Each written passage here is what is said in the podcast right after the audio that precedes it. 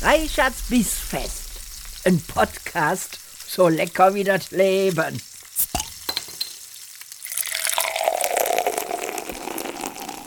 Liebe Freunde der gehaltvollen Verdauung, herzlich willkommen bei einer weiteren Folge meines Podcasts Reichards Bissfest. Heute wieder mit dem wunderbaren Frank Solinske, mit Frank Soli, mit Pasta Frankie. Im Internet bekannt dafür, ganz, ganz großartige italienische Küche auf seinen Kanälen zu verbreiten. Und wir haben jetzt hier heute die dritte Folge, die wir aufnehmen. In der ersten Folge sprechen wir über deinen Lebenslauf, deinen Werdegang. In der zweiten Folge haben wir intensiv über Pasta gesprochen. Und jetzt kümmern wir uns um italienische Hauptgerichte und italienische Nachtischs. Lieber Frank, schön, dass du da bist. Danke, dass du dir die Zeit nimmst. Lieben gerne. Wieder ganz vielen Dank für die Einladung. Ich bin wie immer gespannt, was wir heute besprechen werden. Ja, also ich habe dich beim letzten Mal ja schon hart beeindruckt mit meinen Kenntnissen über ähm, die italienische Absolut. Küche. Und ähm, auch an dieser Stelle sei gesagt, allein in der Begrüßung, als ich gesagt habe, italienische Hauptgerichte und italienische Nachtischs, mhm. ja, da merkst du schon, was ich für ein Experte rund um die italienische Küche bin. So. Und deswegen freue ich mich ganz besonders, dass du heute hier bist, um mit mir einige Geheimnisse der italienischen Küche zu lüften.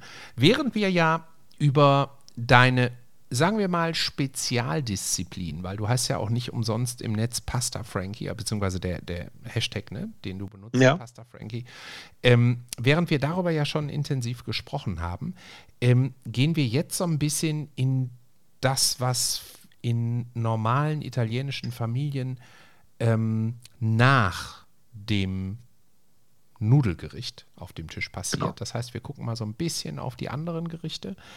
Ähm, wir haben in der letzten Folge nicht nur gelernt, wie hochkomplex und gleichzeitig einfach die Zubereitung von Nudelgerichten sein kann. Wir haben auch über tolle italienische Einkaufsläden gesprochen in Deutschland. Ja, all diese Sachen findet ihr in der zweiten Folge. Also, wenn ihr die noch nicht gehört habt, unbedingt reinhören. Jetzt geht es um Fleisch, um Fisch, um einige Dessertköstlichkeiten. Und ähm, ich sage dir jetzt mal, was ich in zwei meiner liebsten italienischen Restaurants immer total gerne gegessen habe. Und dann bin ich auf deine Reaktion gespannt. Also ob das wirklich, äh, ne, ob mhm. ich damit mich äh, blamiere oder ob das halbwegs echte, originale italienische Gerichte sind. Ich habe immer so kleine Schnitzelchen gegessen, wo ähm, ähm, ich würde sagen, das war frittierter Salbei drauf war in einer Tomatensoße und daneben dann ähm, frisch zubereitetes mediterranes Gemüse und daneben dann kleine Drillingskartoffeln. So, genau. das war immer etwas, was ich sehr gerne gegessen habe. Oder ähm, ein Fischgericht, bei dem, du merkst, ich kenne die Namen dieses, dieser Essen gar nicht, ja. Ich, mhm. ähm, aber äh, Fischgericht, ähm, Garnelen in einer sehr knoblauchhaltigen äh, Soße und dazu dann ein auf der Haut schön gebratener Fisch, ja, der dann äh, umgedreht obendrauf lag, also mit der, mit der Hautseite nach oben und darunter diese Garnelen und dann eine sehr schöne Tomatensoße dazu. Auch da habe ich das Gericht vor Augen, den Namen nicht mehr. Ja. Also, was, was sagst du zu den beiden Dingen, die ich dir gerade beschrieben habe? Nummer eins. Saltimbocca alla Romana. Hm.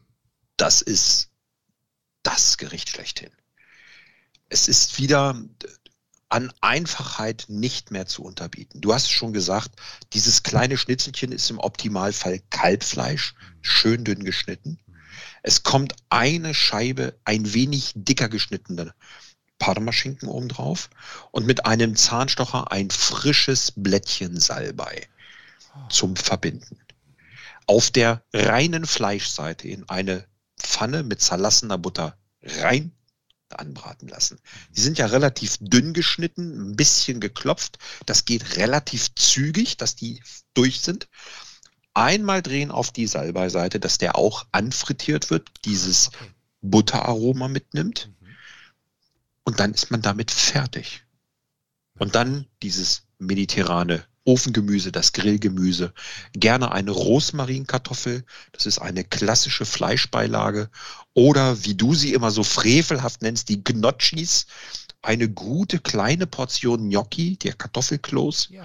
geht auch dazu, um so ein bisschen die Soße, die entsteht, aus diesem Fleischsaft mit dem Schinken und dem Salbei und der Butter aufzunehmen. Auch da haben wir in der letzten Folge gelernt, wie man selber Gnocchis macht. Ja? Ja. Das hast du äh, beschrieben. Ich war so frei. Ich war sehr beeindruckt. Ich wollte eigentlich nur wissen, welche Soße man dazu nimmt. Und da hast du sofort ausgeholt und gesagt: Moment mal, vor der Soße ja. kommt der Teig. So geht das übrigens. Ähm, Korrektamente. Spannend ist jetzt, dass bei dem Gericht Butter zum Anbraten genommen wird. Ja. Ne? Nicht, äh, nicht Olivenöl und Butter oder nur Olivenöl? Nee, oder? Also reines Olivenöl hat einen sehr intensiven Eigengeschmack. Und bei den Fleischgerichten geht es ja darum, das Fleisch zu schmecken. Also nimmst du etwas Neutrales. Jetzt könntest du natürlich sagen, ja, nehme ich ein Rapsöl oder irgendwie sowas in der Art. Das existiert in der italienischen Cucina aber, Cucina aber nicht. Also nimmt man Butter. Und dann kommt wieder der Faktor Zeit. Lass es in Ruhe bisschen braten. Butter darf nicht zu heiß werden. Du kannst sagen, okay, in Deutschland, ich nehme einfach ein bisschen Butterschmalz, das kann ich ein bisschen höher ziehen, schadet aber dem Gericht, weil das Fleisch vielleicht ein bisschen zu zäh wird. Mhm, mhm. Lass es einfach ein bisschen anbraten. Langsam. Okay. Jetzt hast du ja eben schon gesagt, man nimmt da am besten Kalbfleisch für. Ähm, mhm. Was sind denn so noch Fleischgerichte, die man in der italienischen Küche wirklich als italienische Klassiker bezeichnen würde? Oh, also Italien lebt ja auch von dem Schmorgericht. Und zum Beispiel das Ossobuco, das ist Beinscheibe, ein vollkommen unterschätztes Fleisch. Beinscheibe ist ja vom Rind sozusagen das Wadenbein, dieser große Muskel mit dem Knochen in der Mitte. Und jeder denkt, uiuiui, das ist ja sehnig. Richtig, wenn ich es zum Beispiel kurz braten würde. Wenn ich aber Rindfleisch, zum Beispiel wie ein Gulasch, lange schmore, also ihm auch Zeit und Temperatur gebe, wird das butterzart. Hier kommt noch hinzu, da es ja mit dem Knochen, mit dem Knochenmark, das löst sich raus und gibt diesen intensiven Geschmack an die Soße ab. Jetzt kommen wir noch zu einer absoluten Grunddisziplin der italienischen Schmorgerichte, das sogenannte Soffrito. Ein Wer Soffrito ist nichts anderes. Wer kennt es nicht? Eben, das ist aus dem FF. Nachts um drei Wecken machen Sofrito, Sofrito und zack stehst du am Herd. Knotschis, das ist eines ja. meiner Leibgerichte. Ja. nee, das besteht das? aus Sellerie, Karotte und Zwiebel und Olivenöl. Das ist die nee. Basis für den Geschmack. Wir Deutschen würden sagen, das Suppengrün. Ja. Weil das aber richtig angeröstet wird, also Röstaromen aufnimmt, kitzelst du auch aus der Karotte diese Süße mit raus. Der Sellerie wird weich. Dann kannst du sagen, na, ich nehme Knolle oder Staudensellerie. Da muss man so ein bisschen gucken, was man hat, was man möchte. Geht beides. Mhm. Schmeckt ein bisschen unterschiedlich. Und durch die guten Tomaten, also nochmal zurück. Wie macht man Ossobuco? Also mit diesen ungeliebten Beinscheiben. Man lässt sie sich am besten vom Metzger schon mal schneiden, dass man keine Haxe kriegt. Ossobuco wird auch aus dem Kalb gemacht, ja. traditionell. Okay. Die sind ein bisschen kleiner, ein bisschen fleischärmer. Also bestellt man schon die ähm, Haxe eben in Beinscheiben geschnitten, dann ist die auch schon so ein bisschen von dem überschüssigen Bindegewebe befreit. Kurz einmal in Mehl wenden, in einen großen Topf anbraten, nur kurz anbraten. Dann wälzt sich das natürlich, weil die Sehnen sich zusammenzieht. Mhm rausnehmen auf einen Teller. Die brauchen nur von außen einmal Farbe kriegen, so ein bisschen anrösten durch das Mehl. Dann kommt das Gemüse rein für das Sofrito. Das lässt du auch schön wieder lösen, die Röstaromen von dem Boden, weil das Fleisch brennt ja an durch die Hitze. Darf ich kurz eine Zwischenfrage stellen? Natürlich. Wo ist denn jetzt hier die von uns Deutschen oder das von uns Deutschen so geliebte Tomatenmark? Muss das ja. da nicht auch rein? Das kommt da auch noch mit rein. Ach, und auch, auch, auch, Dosentomaten, ja. Ah, nee. Und okay. auch eine gute Rinderbrühe, weil du willst ja Volumen erzeugen. Wenn du das ah, dann hast, Klar. diesen, sag ich mal, großen Gemüseeintopf, nenne ich es jetzt mal abfällig, das ist völlig am Thema vorbei. Dann kommen wieder diese kurz angebratenen Beinscheiben rein und dann lässt du sie mal so zwei Stunden unten im Ofen bei langsamer Hitze schmoren. Ich meinte das jetzt natürlich eigentlich als äh, schlechten Witz. Ich dachte, ähm, der Italiener, Nein. ja, der lacht uns aus, wenn wir da jetzt Nein. irgendwie versuchen, da äh, noch mehr Geschmack reinzukriegen. Deswegen, Ja. oh, okay. Gerade wenn du eine so eine Basis machst und du nimmst Tomatenmark, bitte auch am liebsten von Mutti, das doppelt oder dreifach konzentrierte aus der Tube. Wenn ich so vier Beinscheiben habe, kann da ruhig eine ganze Tube rein, also so 200 Gramm. Mit anrösten, das darf Süße kriegen. Geröstetes Tomatenmark gibt so viel Power und Geschmack an einem Menü und wenn man das dann schmort, wir kommen zurück, Glutamat, es entsteht Umami-Geschmack. Ja, ja, ja. Da sind wir wieder ähm, bei dem, was wir in der letzten Folge auch besprochen haben. Ne? Wir nennen hier durchaus auch mal Markennamen, da werden wir nicht für bezahlt, deswegen ist es keine Werbung, sondern es ist einfach eine Empfehlung, weil wir selber Genau. gerne damit kochen. Und Mutti heißt tatsächlich eine Marke, die ihr da draußen tatsächlich mal ausprobieren solltet, falls ihr sie nicht kennt. sind für tomatenlastige Produkte bekannt. Dosentomaten in Stücken, Tomatenmark, passierte Tomaten, bla bla bla bla bla. Alles, was man irgendwie aus Tomaten machen kann. Wenn wir jetzt also das Sofreto angeschmort haben, ja, wie lange würdest du sagen, braucht dieser Schmorprozess nur für das Gemüse, Tomatenmark und äh, ohne Gib das? dem ruhig mal so 20 Minuten. Ah ja, gut. Ja, ja. Also natürlich abhängig von der Menge.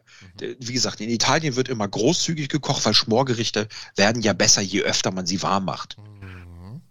Ne? Okay, hier sind wir jetzt nicht mehr im Butterbereich, wie wir das eben am Nein. Anfang hatten, sondern hier nimmst du ein gutes Olivenöl. Ja. Ja, ne? Ja, wirklich ein sehr gutes Olivenöl. Ja.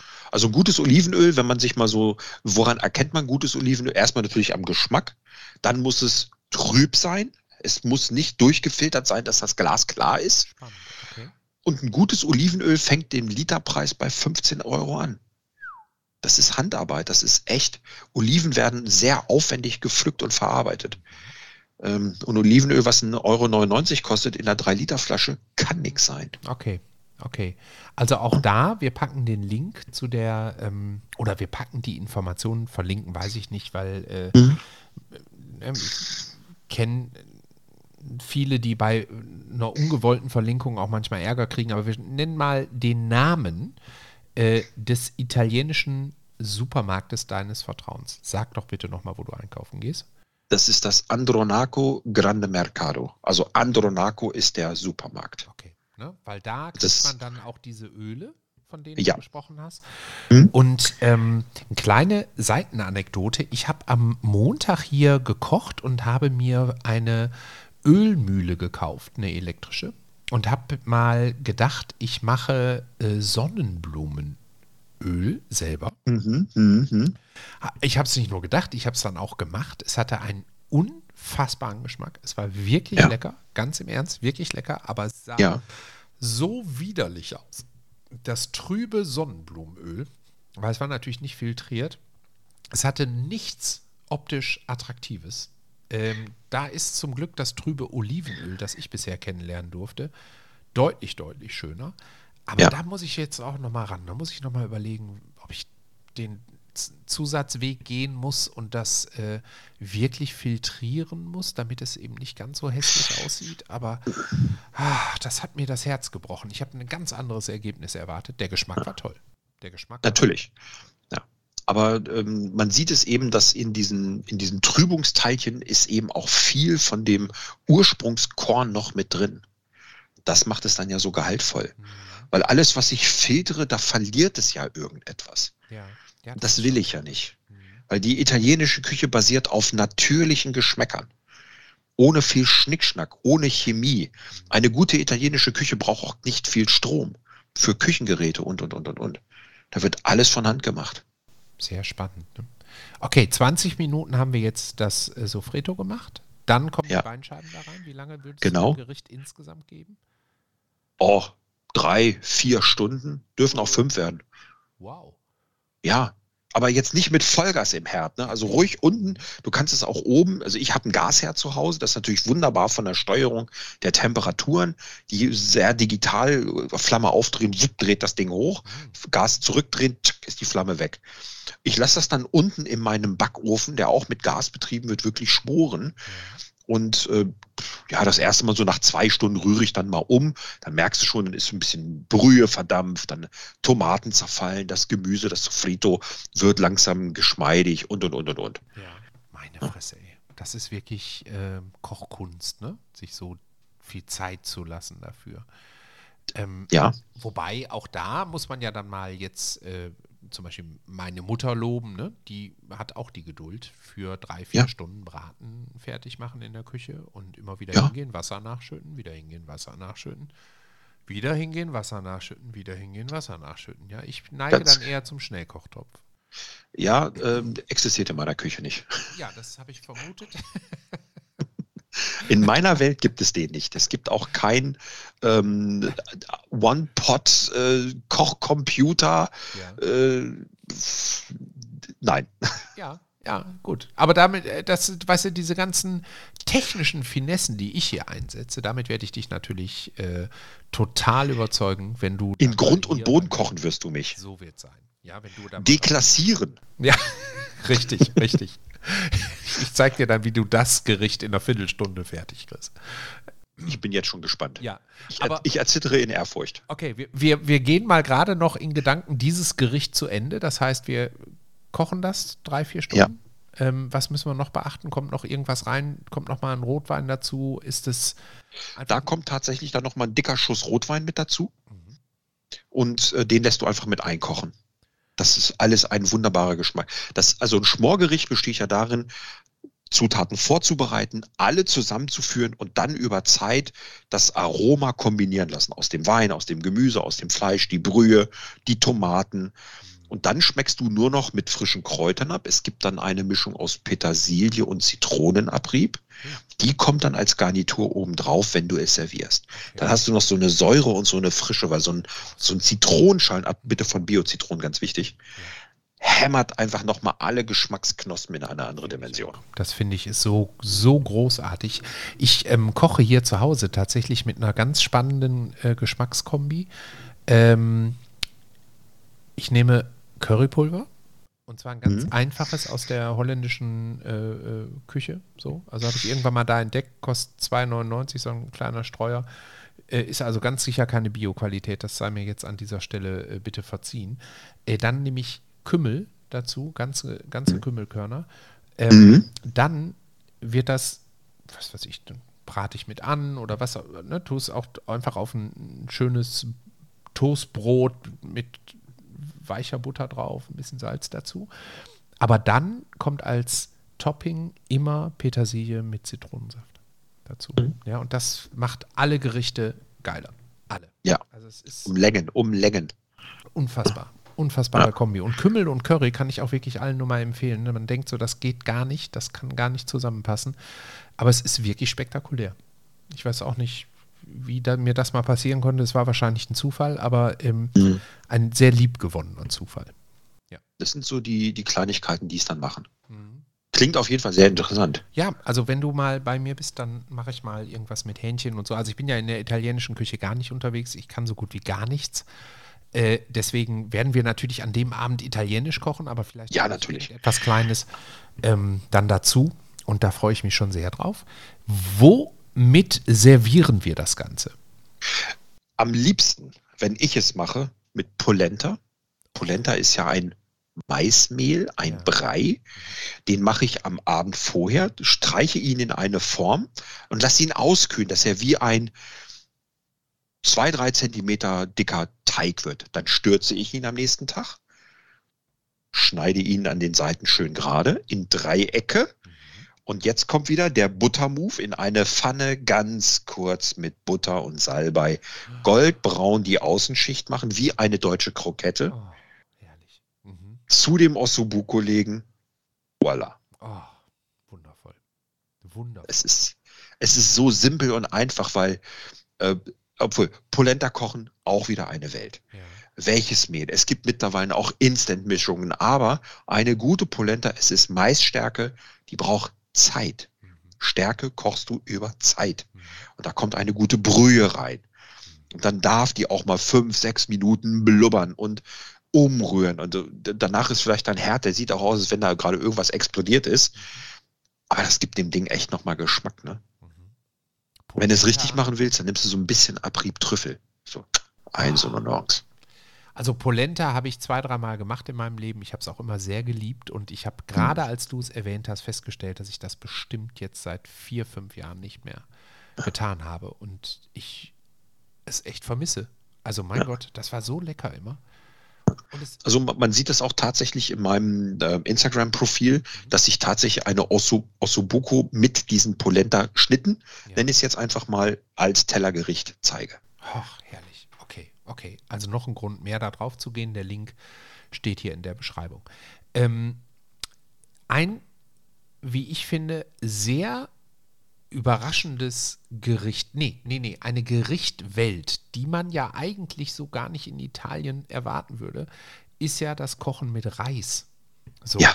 Ja, also ich war völlig baff, als ich irgendwann als junger Mensch festgestellt habe, es gibt eben neben Nudeln und Pizza, also der Klassiker, ja, und eben vielleicht mal so, so ein bisschen Fisch und Fleisch, wie man das in Restaurants bekam, gibt es eben auch noch die ganze Welt der Risottos und die ganze mhm. Welt des in Italien selbst angebauten Reises. Ich habe immer gedacht, äh, das, was die da produzieren, ist wegen Marco Polo Reise, nach China und Handelswege und äh, natürlich holen die sich aus Asien den Reis, aber mitnichten. Das habe ich dann vor 15, 20 Jahren begriffen, dass es gigantische Reisanbaufelder in äh, Norditalien, meine ich, ja. äh, gibt.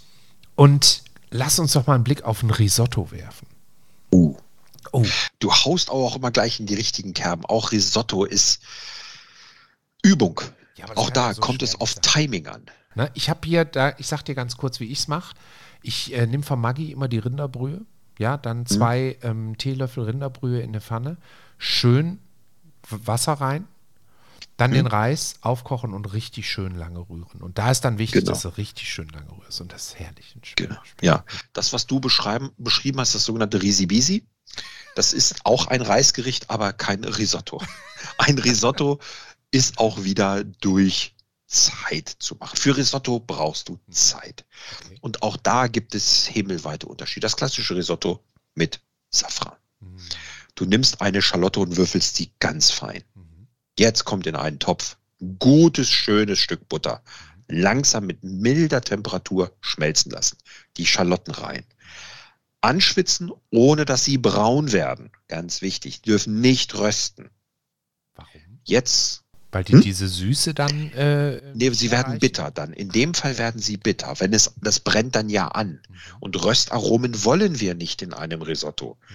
Da geht es ja um andere Dinge, Nein, nämlich um diese feine Butternote. Genau. Wer will Jetzt, denn schon Röstaromen im Risotto? Ja, das, das wird überbewertet, massivst. Ach, also, ja. Jetzt kommt der Risotto-Reis in diese Buttermischung und du rührst einfach durch, dass der ganze Fettanteil aufgesaugt wird. Dann gibst du dem jetzt noch mal so ein paar Sekunden, dass er sich von dem Schreck erholt hat. Ich bin jetzt in heißer Butter gelandet. Und das nächste machst du erstmal einen dicken Schuss Weißwein rein. Hast du da einen besonderen Wein, den du nimmst? Ja, also wenn ich äh, wenn ich es im Kopf kriege, nehme ich gerne Lugana. Lugana ist eine alte Traube. Das ist ein sehr hochwertiger Wein. Man kann es aber mit jedem trockenen Weißwein, er muss schon in die trockene Richtung gehen für ein Risotto. Ähm, ich sage immer, den Wein, den man zum Kochen nimmt, muss man auch trinken zum Essen. Dann ist er der richtige. Es gibt keine Kochweine, so wie in Deutschland immer gesagt wird. Existiert nicht. Mhm. Mhm. Ja, das sind dann so genauso. billige Massenwaren und auch da kommt es wieder, nimm was Vernünftiges. Das, was du zum Kochen nimmst, steht auch auf dem Tisch. Das wird auch getrunken. Mhm. Okay. Wenn der Wein eingekocht ist, jetzt hast du nebenbei eine schöne Brühe. Für ein Risotto eine Gemüsebrühe, eine Rinderbrühe, eine Hühnerbrühe. Sie muss warm, heiß sein, darf aber nicht kochen. Und wenn der Wein einigermaßen weg ist, dann kommt die erste Kelle, eine große Kelle, Brühe zu dem Risotto-Reis. rühren, rühren, rühren, rühren, rühren. Der saugt das ja sofort auf.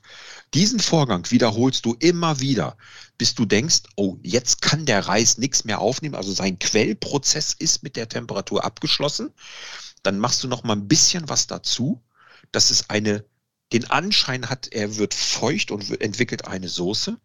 Weil jetzt kommt noch mal das äh, Phänomen, jetzt kommt nämlich Käse dazu. Ja. Und jetzt rührst du mit diesem heißen Reis, mit diesem Brüheanteil eine schlonzige Soße. Und wenn die so, auch da kommt es auf Erfahrung an. Also ein gutes Risotto muss auf einem Teller zerfließen. Das heißt, wenn du es servierst, muss es automatisch für sich in eine kreisrunde Form laufen. Langsam. Es soll aber trotzdem, der Reis soll bissfest sein und es darf nicht wie Suppe runterlaufen. Also dazwischen, dieses Schlotzige. Ja. Das ist eben das Risotto. Ja. Und vor dem Ende nimmst du Butter aus dem Kühlschrank und machst so ein paar kalte Flocken rein, vier, fünf Stück, rührst die einmal mit rein. Dann schmilzt das auf Herrlich. und Ah. du schlägst lang hin. Ja. Was für ein Käse? Ich nehme tatsächlich einen Parmigiano. Ah ja, gut. Ne, auch da haben wir in der letzten Folge ja schon drüber gesprochen. Da, da Ja. hast du unterschiedliche Ja. Käsesorten so für Nudelsoße. Du kannst- und- Genau, du kannst auch einen Pecorino nehmen. Das ist eben der, ähm, der, der Schafsmilchkäse. Der ist ein bisschen würziger. Es kommt eben darauf an, was machst du aus dem Risotto. Risotto mit Safran ist das klassische Milanese. Wenn du jetzt aber sagst, zum Beispiel aus Piemont, die Gourmetküche Italiens, die den hohen französischen Anteil hat, wegen Trüffel und, und, und, und, und, da wird zum Beispiel mit frischem Fenchel, Fenchelsamen und der italienischen groben Schweinewurst Salsiccia ein Risotto gemacht. Wow. Wow. Das ist unglaublich lecker. Und du hast es ja angesprochen, äh, also den Hinweis, jetzt ein bisschen Werbung in eigener Sache. Der deutsche Sternekoch Benedikt Faust folgt mir und hat dieses Risotto auf seiner Seite gefeatured. Ach, herrlich, ey. Oh, was für ein, was für ein Ritterschlag. Also, Absolut, das war für mich wirklich das, ich habe es genau so genannt, habe gesagt, danke Benedikt, das war der Ritterschlag. ja, ja. Ah, das ist toll, ne? Aber Mhm. da siehst du mal, dass ähm, die Könige der Küche, so kann man das ja, Ja. durchaus nennen, Ja, dass absolut. die natürlich auch Inspirationen brauchen, dass die auch au- auf der Suche sind, dass die das wirklich leben, dieses Thema, Ja. und nicht einfach nur sich in ihren Elfenbeintürmen bewegen. Ist ja toll, dass der auf dich gestoßen ist, ne? Du hast doch Mhm. mit dem auch, hast du mit dem Kontakt dann bestimmt, oder? Ich habe mit ihm ein bisschen Kontakt, genau. Man, man schreibt es so über Instagram, man, man tauscht mal so ein paar Nettigkeiten aus. Mhm. Ich habe zum Beispiel sein Kochbuch, Sterneküche kann jeder, Mhm. habe ich ein handsigniertes mit Einleitung Oh. Buch von ihm, weil er hat das irgendwann mal gefeatured, also ein bisschen abseits vom Kochen, ein bisschen Smalltalk. Ja. Da hat er gesagt, Leute, mein Buch ist draußen, das wollte ich mir bestellen bei dem großen äh, Versandhändler. War nix. Dann habe ich ihn angeschrieben, ich sage, Mensch, wann gibt's die nächste Auflage? Und dann kam zurück, du, hier hast du meine PayPal-Adresse, gib mir mal 22 Euro, dann schicke ich dir eins. ja. Dann habe ich das überwiesen, habe einen Screenshot gemacht und dann dauerte das ein paar Tage und dann kam wirklich ein typischer A4 oder so ein B4 Versandtasche Ja. mit seinem Buch drin und ich schlage die erste Seite auf und denke, wow. Und der hat sich tatsächlich mit meinem Profil beschäftigt, weil es stand drin, gib doch dem Leben einen Gin. Ah, du alter Ginfluencer, du Ginfluencer. Ja, ja, ja, ja. Ja. Und das sind so Momente, wo man sagt, boah, wie cool ist das bitte schön, dass der noch toll, ne? diese bodenständige Nähe hat. Ne? Ja, ich meine, ich, ich habe äh, selber äh, zwei, drei Bekannte, die auch auf wirklich tollstem Niveau kochen und auch äh, dementsprechend ihre ähm, Profile füllen mit solchen Bildern. Und ich kenne keinen, äh, wo ein Sternekoch sagt, ach Mensch, da folge ich jetzt mal. Ja, also das ist schon, ist schon toll. Das, äh, ja. den gehen wir mal besuchen. Ja, dann bringe ich meine Lasagne mit. Ich Ja. zeig dir auch noch mal, Oder deine. Gnocchis. Meine Knotschis bringe ich mit, meine Lasagne, ja, vielleicht auch noch ein schönes Tiramisu. Ähm, und dann beeindrucken wir den mal so richtig.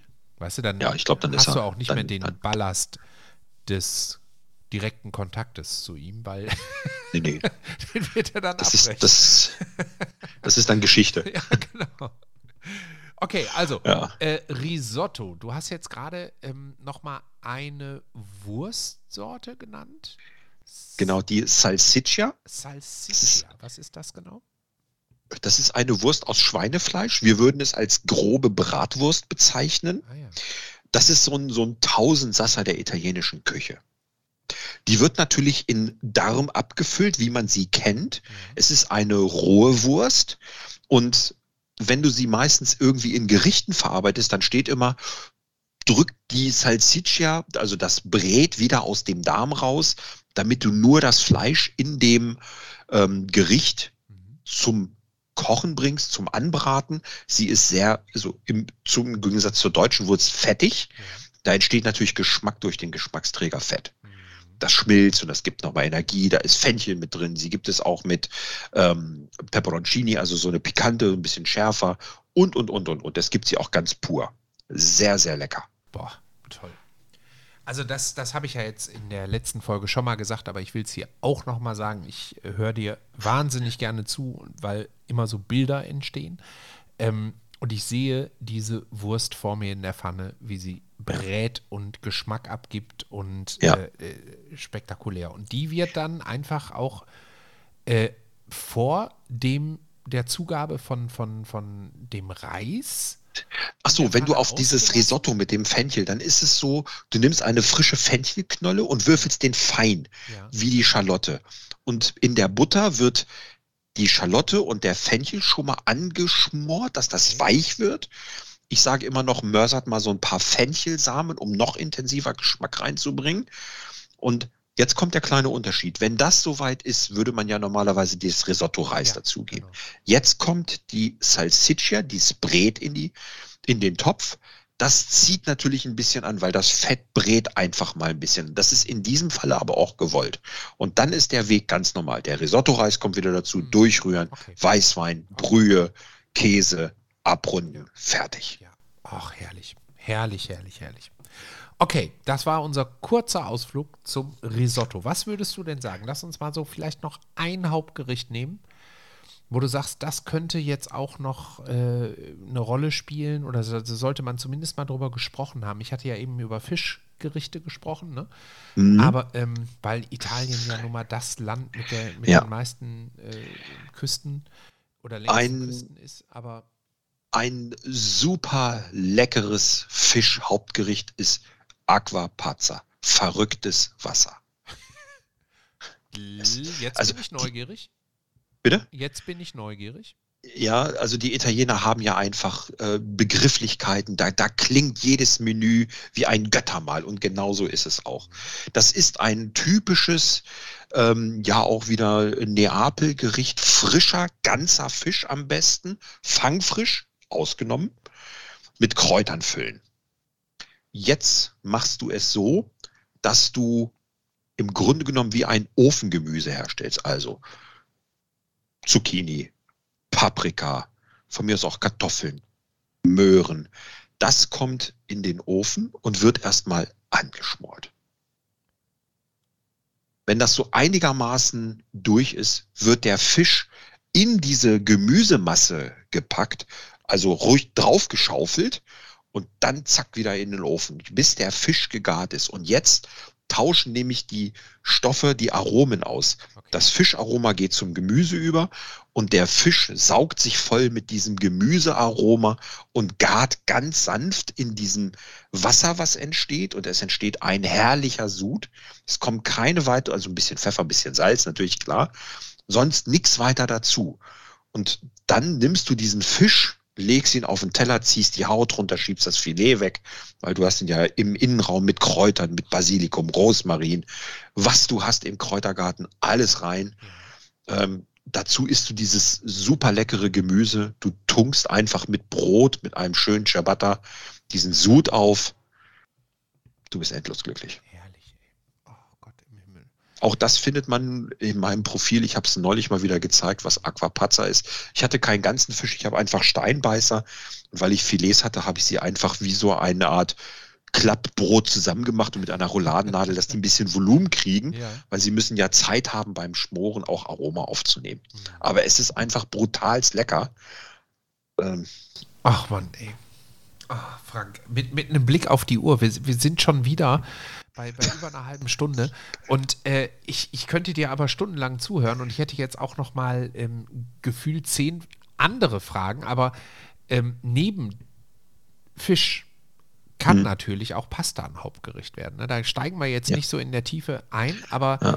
äh, wir haben ja in der letzten Folge so über, über deine beiden Signature-Moves äh, gesprochen. Ja. Das war einmal Spaghetti Carbonara. Mhm. Oder habe ich da irgendwas zwischen vergessen? Spaghetti Ja, Carbonara. Spaghetti al Pomodoro, also die Spaghetti mit Tomatensauce und die. Spaghetti Carbonara. Also, okay. Ne, also die beiden. Ähm, aber gibt es ein Pasta-Gericht, wo du sagst, das ist noch mal komplexer in der, der Zubereitung? Also, weil die Gerichte, von denen wir jetzt gesprochen haben, das sind ja Gerichte, ähm, ne, also was denn, dem Buko oder sowas, ja, was aber wirklich stundenlang braucht. Gibt es da was Mhm. Vergleichbares? Ja. Ähm, gerade wenn du Meeresfrüchte, Pulpo, Tintenfisch, Mhm. Also jetzt gibt es ihn natürlich schon vorgekocht, aber wenn du überlegst, du hast frischen Pulpo, musst du ja erstmal lernen, wie man wirklich diesen Oktopus gart. Der wird ja auch nicht gekocht, der zieht ja in einem Wasser Weißwein, dann muss er geschnitten werden, dann kommt er mit Kräutern, mit Weißwein in die Pfanne, dann kommen ein bisschen kleine Menge Tomaten dazu, um dann die Pasta unterzuheben und dann hast du eine Pasta Pulpo. Mein Gott. Mein Gott. Du kannst das mit Gambas, mit den etwas größeren ähm, Meerestieren machen. Du kannst Frutti de Mare machen, also eine Mischung. Du kannst auch, ähm, es gibt zum Beispiel keine Rinderfiletspitzen, sowas gibt es nicht. Mhm, mhm, mhm. Neben so einem Gericht gibt es dann natürlich noch die weite Welt der Pizzen. Da haben wir auch Ja. noch nicht drüber gesprochen. Werden wir jetzt Ja. auch nicht, werden wir jetzt auch nicht. Nee. Aber das ist ja Wahnsinn. Also deswegen, ich bin auch so ein bisschen äh, äh, fassungslos, wie vielfältig diese italienische Küche ist. Ne? Und dann wird es ja mit Sicherheit, also das muss man fairerweise jetzt hier auch nochmal sagen, dann gibt es ja mit Sicherheit auch noch die äh, Küche Italiens aus den eher kalten Regionen, Südtirol oben. Ja, sicher. die natürlich nochmal ganz anders ist, viel Ja. herzhafter wahrscheinlich oder viel mehr Ja. dann auch äh, so an österreichische Küche erinnert. Äh, Ge genau durch die Einflüsse. Ne, zum Beispiel Piemont ähm, hat ja auch den Einfluss aus Frankreich gekriegt. Ja. Ja. Lässt sich nicht vermeigern, vermeiden. Ja. Ähm, Cucina Povera, also die, die, die, die, die einfache arme Küche und all so ein Gedöns. Es gibt unendlich viele Variationen, Möglichkeiten. Oh, Ich weiß gar nicht. äh, Wir haben noch nicht einmal über ein Pesto gesprochen. ach Gott im Himmel. Eine kalte Nudelsoße, die so viel wahnsinnigen Geschmack hat. Pass auf. Unendliche Variation. Ich mache dir jetzt einen Vorschlag. Wir können Ja. eigentlich, hast du völlig recht, wir können nicht jetzt diese Folge beenden, ohne über ein Pesto zu sprechen. Also wenigstens ein Pesto. Aber dafür verabreden wir beide uns dann nochmal für ein andermal, um dann über die italienischen Desserts zu sprechen. Das heißt, die nehmen wir jetzt mal raus, Ja. weil ich glaube, das wird denen sonst nicht gerecht oder wir reiten da nur schnell äh, drüber. Das, das macht doch keinen, keinen Sinn. Ähm, und vielleicht machen wir dann nochmal eine Folge, wo wir eher so Vorspeisen und Nachtisch machen. Ja. So, Hm, gerne, Das, das ja. ist doch eine tolle Kombi und gehen jetzt nochmal Ja. kurz auf die Pesti ein. auf die große Welt vom Pesto. Also bekannt ist ja das grüne Basilikum Pesto al Genovese. Ähm, der Klassiker. Erstmal muss man wissen, du brauchst sehr gutes Olivenöl. Du hast immer einen Träger, eine Nussart, Pinienkerne zum Beispiel. Und machen wir mal das, das bekannteste Pesto al Genovese. Das ist Basilikum, Pinienkerne, Olivenöl. Mhm. Pinienkerne müssen leicht geröstet werden. Mhm. Die dürfen eine Stelle braun sein. Dann hast du Pfeffer und Käse, Parmigiano. Nicht mehr und nicht weniger. Das ist äh, simple as hell. Im Original kommt Knoblauch rein. Ich vertrage kein Knoblauch, also nehme ich eine Schalotte. Ja. Grob in Mixer und dann mit einem Pürierstab gib ihm. Traditionell wäre es in einem Mörser, dass du auch noch die Struktur der Faser kennst. Mhm. Und was man sich auch immer merken muss, eine dünne Soße bekommt eine lange Pasta, also eine Spaghetti. Eine dicke Soße, wo zum Beispiel große Gemüsestücke drin sind oder Scampi, eine kurze. Es gibt auch keine Spaghetti Bolognese in Italien, da gehört Tagliatelle zu, also eine Bandnudel. Ja? Okay. Ja. Oder eben eine kurze, eine Penne. Ja.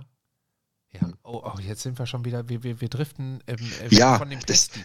Äh, Pesto. Sagt man denn in Ja. der Mehrzahl Pesti? Ist das überhaupt richtig? Ich- Oder sagt man Ich einfach kenne es nur unter Pesto. Pesto? Egal, ein Pesto, zwei Pesto, Ja. also so Pestos oder so. Äh, nein, das wäre so typisch deutsch. Ja. Ähm, Pesto kannst du neben Basilikum, du kannst rote Beete nehmen. Du kannst, ähm, wie ich habe auch ein, ein tolles Gericht von Gennaro Contaldo mir abgeguckt aus Ja. Aubergine. Die wird geröstet und dann wird dieses, dieses Fleisch, wenn das ähm, aus dem Backofen kommt, in eine Form, da kommen dann geröstete Walnüsse zu, wieder Olivenöl, Oh. durchmischen, da eine Pasta drunter. Mm. Also ähm, Mm. Ich habe schon ein, ein, ein Pesto gemacht aus Erbsen mit Sardelle und Chili. Das ist, es gibt kein richtig und kein falsch. Ähm, hast du einen Tipp für mich? Weil ich bin ja ein ziemlicher Zitronenfan. Ich mag diese Frische Mhm. aus Zitrone und, und Petersilie, wie ich ja eben mal gesagt habe. Ne? Mhm. Ähm, kann man da ein, ein schönes Pesto rausmachen? Gibt es vielleicht sogar eins, wo du sagst, so, ah Mensch, da ist so ein Limoncelli? Nee, das ist ein Likör. ne? Genau, Limoncello ist ein Limoncello. äh, Zitronenlikör. Ähm, es, ich, ich kenne keine Pesto-Variante. Müsste man sich mal überlegen, ob man da irgendwas. Du musst, also beim Kochen geht es ja auch immer um Balance. Wenn du Säure reinbringst, musst du eine Süße. Könnte man Kürbis nehmen oder sowas? Ich, ich weiß, müsste ich mal drauf nachdenken. ja. Ich kenne ein Rezept, das wird mit Orangen und Zitronen als Spaghetti-Sauce gemacht für den Sommer. Oh, komm, Da kommen die. Amalfi-Zitronen rein und dann so schön auch mit Abrieb. Oh. Sehr frisch. Ah. Zu finden auf deinem Profil? Noch nicht, ist noch im, im Entstehen in meinem Kopf. Ich habe es noch nicht fertig, das ist noch im schön. Entwurfsstatus. Ey, das Aber das habe ich recherchiert und ich Ja. muss auch immer viel recherchieren, weil ich gerne am Original koche. Ja, da haben wir äh, da in, im Urlaub auch drüber gesprochen. Ne? Du bist wirklich jemand, der sich Zeit nimmt, bevor Ja. er ein Rezept veröffentlicht und äh, bevor er ähm, sagt, das gebe ich jetzt frei zum Nachkochen, weil Mhm. du viel Wert darauf legst, dass es echte italienische Küche ist. Ne? Richtig. Und äh, wo, wo recherchierst du, wenn du dich damit Da- beschäftigst? Einfach im Internet oder hast du da- Im Internet, auf italienischen Seiten, in Kochbüchern, der Pasta Codex, Pasta Ja. Traditionale, äh, auch mal von italienischen Küchen. Ich habe genannt Gennaro Contaldo, der Gott der italienischen Pasta-Küche. Ja, ja. Ähm, was der raushaut, das ist genial. Der hat beeinflusst Jamie Oliver, der hat einen Tim Melzer ausgebildet. Alle Leute, die sagen, ey, ich kann italienische Küche kochen, und du sagst, ja, und von wem hast du es gelernt? Gehe nicht zum Schüler, gehe zum Meister. Ah, herrlich. Ja, ich mag den, ich mag dessen Humor. Ich habe Ja. die, die äh, Fernsehserie ähm, Jamie's Italian, Jamie kocht Italien, Ja, ne? so. Cooks Italien, ja. genau, da ist er ja auch mit ihm unterwegs und so. Ja. Spektakulär. Also wahnsinnig Ich, ich, ich folge ihm auf Instagram, da sieht man einfach, wie man ganz schnell, ganz einfache, super leckere Gerichte macht. Ja. Ah, Wir haben auch noch nicht über Suppen und Eintöpfe gesprochen. Die italienische Suppenwelt ist unschlagbar geil. Himmel hilf. Minestrone. Wir haben nicht, noch nicht mal das Wort bisher benutzt. Wie können wir? Vergiss Minestrone, nimm Ribolita, eine Wirsingkohlsuppe, die aufgewärmte. Okay. Ja, Eine Wirsingkohlsuppe. Ich soll Ja, jetzt du wirst süchtig danach. Und stattdessen Wirsingkohlsuppe. Ja, Na ja. gut, wenn du das sagst, du bist der Experte, ich mach das. Ich mach das. Ja. Ich hab's vergessen. Es ist gelöscht aus meinem Wortschatz. Stattdessen Ja. sage ich jetzt Wirsingkohlsuppe. Wie war der italienische Name davon? Ribolita. ah, Ribolita. Ja. Im Normalweise ist Ribolita ein Bohneneintopf, aber als Kohl kommt Wirsingkohl dazu. Krass. Du findest das Rezept auf meiner Seite. Da gibt es auch mal wieder was über Ribolita zu sehen. Ah, Ich werde, ich werde gleich auf der Couch äh, tatsächlich nochmal schön durch dein Insta-Profil cruisen. Und äh, das Tolle ist, an alle da draußen, an den Empfängnisgeräten dieser Welt, da stehen wirklich unter nahezu jedem Post auch das entsprechende Rezept und somit Dutzende von Rezepten. Also es ist ja eigentlich naheliegend, dass du irgendwann ein eigenes Rezeptbuch rausbringen musst, ne? Frank, das weißt du schon, ne? Was ich auch immer anbieten kann, äh, dadurch, dass ich keinen großen Account habe und eine Agentur dazwischen habe, schreibt mir eine PN, dann kriege ich das Rezept auch so zugestellt. Ja, ja, ja. Das ist, das ist tatsächlich richtig und wahr. Du hast auch mir äh, deine Rezepte zur Verfügung gestellt und so. Du gehst da wirklich toll und offen mit um. Das macht wirklich Spaß. Und ja, äh, ja mir hat das jetzt auch wahnsinnig viel Spaß gemacht. Lieber Frank, Ich, ich, ich applaudiere innerlich. Also Standing Ovations für dich. Danke. Ey, das war toll. Toll, dass du dir die Zeit genommen hast. Wie gesagt, wir haben am Anfang dieser Folge versprochen, es gibt auch noch Desserts. Das holen wir nochmal nach. Machen Vorspeisen, Antipasti dazu und verabreden uns in Bälde für eine neue Aufnahme. Aber für heute sage ich ganz, ganz lieben Dank, lieber Frank. Ich habe sehr viel gelernt. Es war mir ein Richtfest, äh, dich hier zu Besuch zu haben. Ich bedanke mich bei dir für diese tolle Möglichkeit und es hat so viel Spaß gemacht. Es war ähm, wie ein Stammtischgespräch. Ja, ja, aber ne? sehr kulinarisches. Also und auch wahnsinnig intellektuell. Also ver ja. wir uns auch mal selber auf die Schulter. Ja, ein bisschen schon. Ne? Ah, das war schon gut. Ja. So. dieser charmanten Überheblichkeit beenden wir heute diese Folge. Ihr Lieben, bleibt gesund, kocht gesund, kocht lecker und hört wieder rein, wenn es erneut heißt, herzlich willkommen bei einer weiteren Folge meines Podcasts Reichards Bissfest. Und nochmal ganz lieben Dank an Pasta Frankie. Schön, dass du dabei warst, mein Lieber. Danke dir. Mach's ciao, ciao. Reichards Bissfest. Ein Podcast so lecker wie das Leben.